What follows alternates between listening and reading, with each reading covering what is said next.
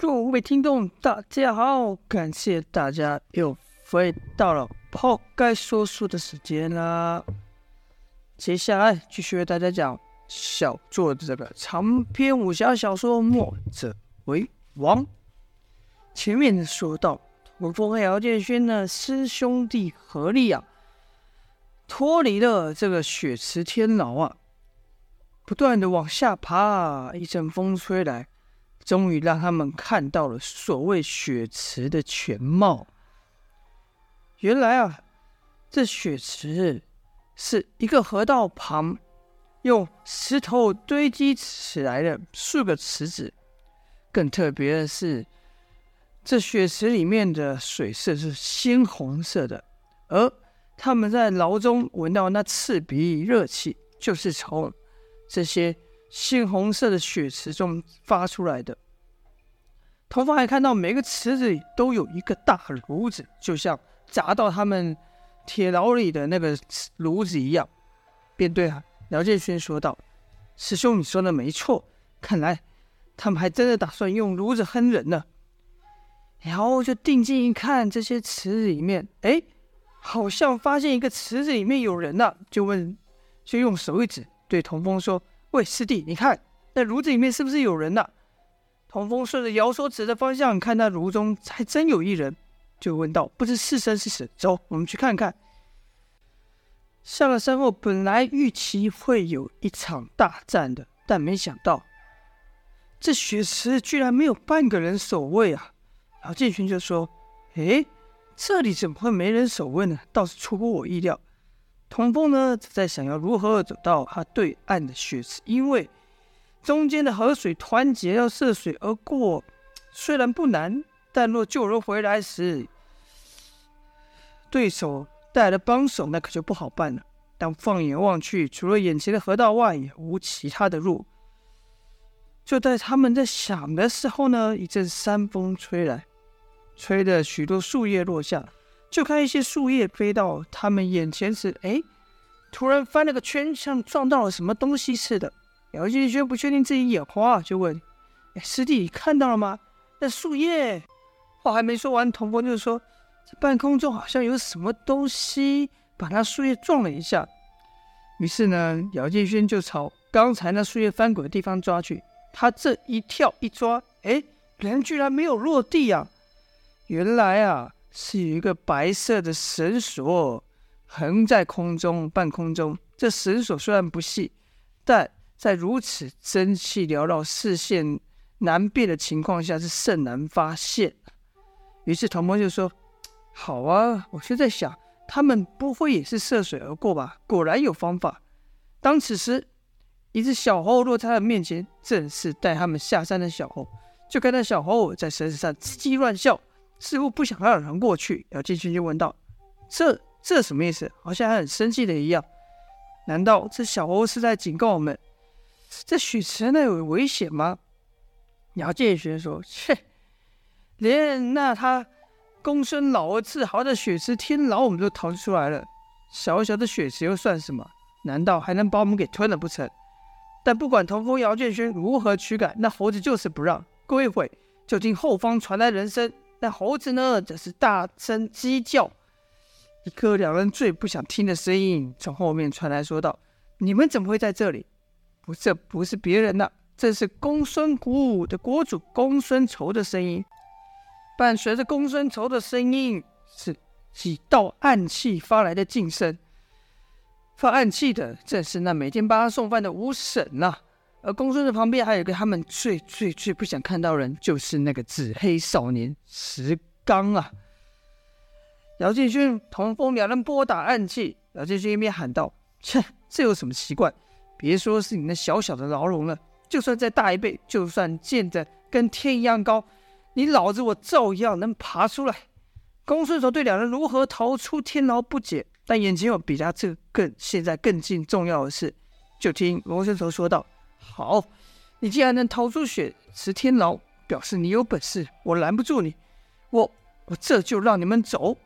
这话一出，童风、姚继轩都觉得奇怪，怎么那么简单呢？童风便说：“这这怎么可能？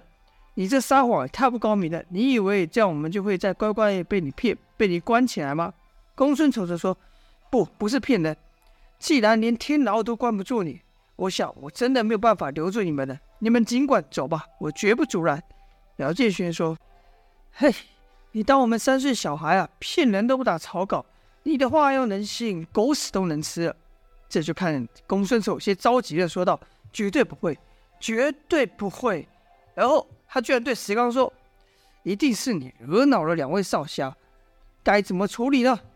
就看石刚二话不说，挺拳就朝自己的头上猛力打去，权力之大，把自己直接打得砰撞地而去。唐风和姚建勋不由得互开眼，说道：“这，这怎么回事？”公孙仇说：“想是我这药头之前得罪你，才让你们不相信。我这就让他给你们赔罪。”说完了，石刚立刻奔向山壁去撞，砰的一下撞的是额角迸裂流血啊！姚建勋看的眼都是呆了，说道：“这苦肉计演的也太真了吧！”这时公孙仇说：“怎么样？”两位少侠，这样你们可信了吧？我说过让你们走，就没人敢阻拦你们。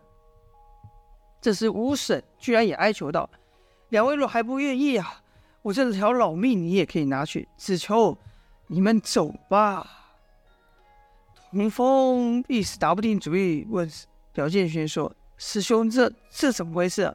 这可怎么办？”姚建勋说：“行啊，这我也看不懂啊。”怎么这老头几日不见，态度如此大变？前几日还说要把我们关到死，现在却巴不得我们离开，我也被他搞糊涂了。唐风就问道：“难道我们从那天牢里逃出来，真让他们害怕？”姚建勋看了看四周，说道：“不对，不是这样，是雪池，是我们后面的那雪池，他们不想让我们接近雪池。”童风说：“啊，是了，一定是这样，他们呐，不想让我们发现他们的秘密。”姚建勋说：“哼，他们可不知道，他们做这些勾当啊，早就被我们猜出来了。”童风说：“那可不让他们让他们如愿，我们一定要把如里那人给救出来。”说罢，两人又纵身拉上绳索。童公孙丑见状大惊呐，这下可验证了姚建勋的猜想，对童风说：“果然如此，他们不想让我们接近血池。哼，他越不想让我们进，我们越近。走，我们快过去。”这时公孙丑大喝道：“不能过去！”这一下。公孙丑不再演戏了，一边驱赶猴子，一边朝我童谣两人跑来。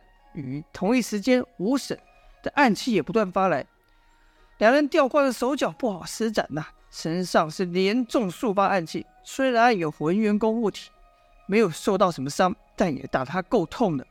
就看吴婶手一动，又是一波暗器飞了。姚建勋骂道：“你这，你这个人跟你的暗器一样烦人。”就看妖倒转一圈，一个顺势而上，避开了暗器。童风也是如此，而另一边呢，这山猴啊，沿着绳索呲牙咧嘴的咬来啊。这时这山猴可不像带路时这么和善，现在的模样凶狠的很。姚建勋一脚踢去，骂道：“滚你的蛋，臭猴子！”哪知猴子甚是灵巧，一个跳向，躲过了姚建轩这一脚，跟着又一个翻身跳了上来，窜到姚的背后，张口就要咬。童风见状，赶忙抓住那猴子，把他丢了下去。这姚。这也是千钧一发，这猴子口中还咬着姚建轩后颈的一块布呢，再差一点，还真把姚建轩后颈给咬下一块来。姚建勋骂声畜生，把猴子抓过来，朝水面下就是一跺，骂道：“淹死你啊！”扑通一声，那猴掉入水面，可不久又游了上来。正当此时，公孙丑也上了绳索。姚建勋说道：“臭老头，你可总算自己出手了。”公孙丑说。两位，叫我老头也行，叫我老鬼也行，两位开心就好。我只求一事，就是你们赶紧离开雪池。我发誓，绝不会有人为难你。姚建勋则说：“哼，虽然不知道这身后的雪池怎么回事，但能让你们如此紧张，就表示我做对了。”眼看好言相劝不效，孙仇立马便说道：“你们要再敢靠近一步，就别怪我手下无情了。”姚建学说：“怎么，你这时候就不怕我师父找上门了？”同公孙仇说：“现在管不了这么多了。”童风说：“师兄，别跟他废话，我们走。”公孙仇喝道：“走不得！”手提的烟杆疾驰而来，却被通风轻易的闪过。本来公孙仇手上这烟杆极为厉害啊，一来呢是公孙仇本身就善使点穴功夫，这烟杆实际上被他拿作判官笔来使；二来呢是这烟这烟公孙仇的烟里面啊放了许多的草药。公孙仇早已习惯抽刺无害，但旁人要一吸入，就立时感到头昏眼花。童风和姚建轩当初就是中了公孙仇这个这个，等于说药烟呐、所以迷倒，被公孙仇给迷倒，关入了天牢。但在这里啊，这两招都不好使。第一呢，是山中气大，他的药烟根本吹不出来，一吹就散。第二呢，两人。应该说，公孙仇和童风、姚建轩两人都在一个绳索上的一条平面上，所以这烟杆呢，就便只能上下挥动，发挥不出他平常几乎一半的功力。所以呢，几次出手都被童风给挡住。就算童风没挡挡住啊，姚建轩他们两个是两人四手，还差点呢。姚建轩还把公孙仇的烟杆给夺去，一边打姚建轩一边说：“师弟，别跟着老头耗，我们朝雪池去。”三人就这样在绳索上亦步亦趋的打着，亦步亦趋朝雪池移动。石刚也跳入池中，朝三人走来。这时啊，雪池冒出的蒸汽越来越浓，还间断的喷出水柱呢，好像被火闷烧的药炉随时要爆开一样。但泡在雪池炉中的那人呐、依然还是一动不动。此情此景啊，公孙仇也没见过，感觉似乎不太对劲。马上喊道：“石刚，快拦住他们！”同时，公孙仇是冲上前连点童风身前数穴，可又被两人挡下。但公孙仇这一轮一轮急攻呀，也算是缠住了两人。石刚了，从水中朝后跑去。童风见状，问道：“他想干嘛？”姚建轩说：“他们想上下合击，把我们打拉下去啊！”那前面公孙仇攻得正紧，童风在绳索上使不出那他最具威力的那一招乾坤计。姚建轩心生一计，说道：“师弟，把功力借我，甩我过去，看我摆脱这老头。”师兄弟练久了，默契非常足够。同听姚建轩这一说，童风就会意，运起了回元功，一手把姚建轩朝旁甩去。这一下，姚建轩便从旁急来啊，而且劲力甚大。公孙仇是避无可避，只得举背去挡。砰的一下，就被姚建轩这一击打了下去，摆脱了公孙仇的纠缠呢。童风、姚建轩立一个起落，就要到了围着雪池的石块上。石刚也赶了过来，正要爬上岸。姚建轩说道：“师弟，你拖住他，我去救人。”说完，姚建轩就朝炉中那人跑去。而这石块啊，甚大，童风脚下那石块足有两人之高。石刚又深陷水中，难以使力，刚往下爬就被童风打退。这叫上打下不费力啊！童风只是使出一般平时的力气，对石刚来说。却好像重了好几倍，即便石刚身如铁石，但无出力之地，也被打退了去，几次都无法突梦突突破童风啊！后面的公孙仇骂道：“快点，石刚，你在拖什么？快把他们两个给我拦下来！”石刚这一着急，索性直接出拳去打童风脚下站的石头，试图把童风一起打入水中。砰砰砰，几声。几声闷响啊！上面的铜风也傻说：“你不会是要打碎、打碎这石头吧？”话还没说完，石刚就喊道：“正是如此！”砰！第四拳呢、石刚是一条胳膊都打入了石缝中，再抽出来，石块就被他打成了粉碎。站在上面的童风见状，赶忙跳到另一个石头上，说道：“疯了你！就算你真的铁了，也不可能把这些石头全部打碎了。”石刚不理会啊，继续朝另一个石头打去。其实，石刚也不需要把石头全部打碎，只要打一个缺缺口，让石刚能跳出水来站上石块，那童风就不是石刚的对手了。而另一边的姚建轩终于看到了，那置于炉中之人，原来啊是当初随着公孙仇进庄的那个少女啊。姚建轩一看，奇道：“诶。”这少女不是和那臭老头一路的吗？怎么会被抓来烹煮呢？但转念一想，切，这群人做事哪有道理？先救总是救人要紧，便对那少女喊道：“喂，喂，我们来救你了！”但姚建轩叫了几次，那少女只是不动。姚建轩心想：“他不会已经死了，被泡在里面当做入味吧？”就再往炉中一看，这一看不得了啊！不但这炉里面泡了一种奇怪的液体，从没看过颜色的液体。哟，更让他惊讶的是，这少女只穿着贴身衣物啊！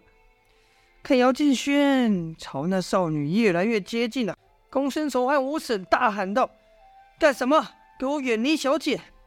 姚建轩心想：“不管怎么样，能让他们如此着急，那我一定做对了。”一个伸手就想把少女给抓下来，抓应该说抓起来。这时突然看到那少女睁开双眼，也不说话，一个凌厉的手刀就朝姚建轩的咽喉要害劈去。姚建轩只感到寒气奔面，赶忙抽身后退。可因为姚完全没想到这少女会突然睁眼出手，这一下出乎意料，避得稍慢一点，胸口一冷，终究是被少女给方伤到了。姚建轩就感觉这胸口啊。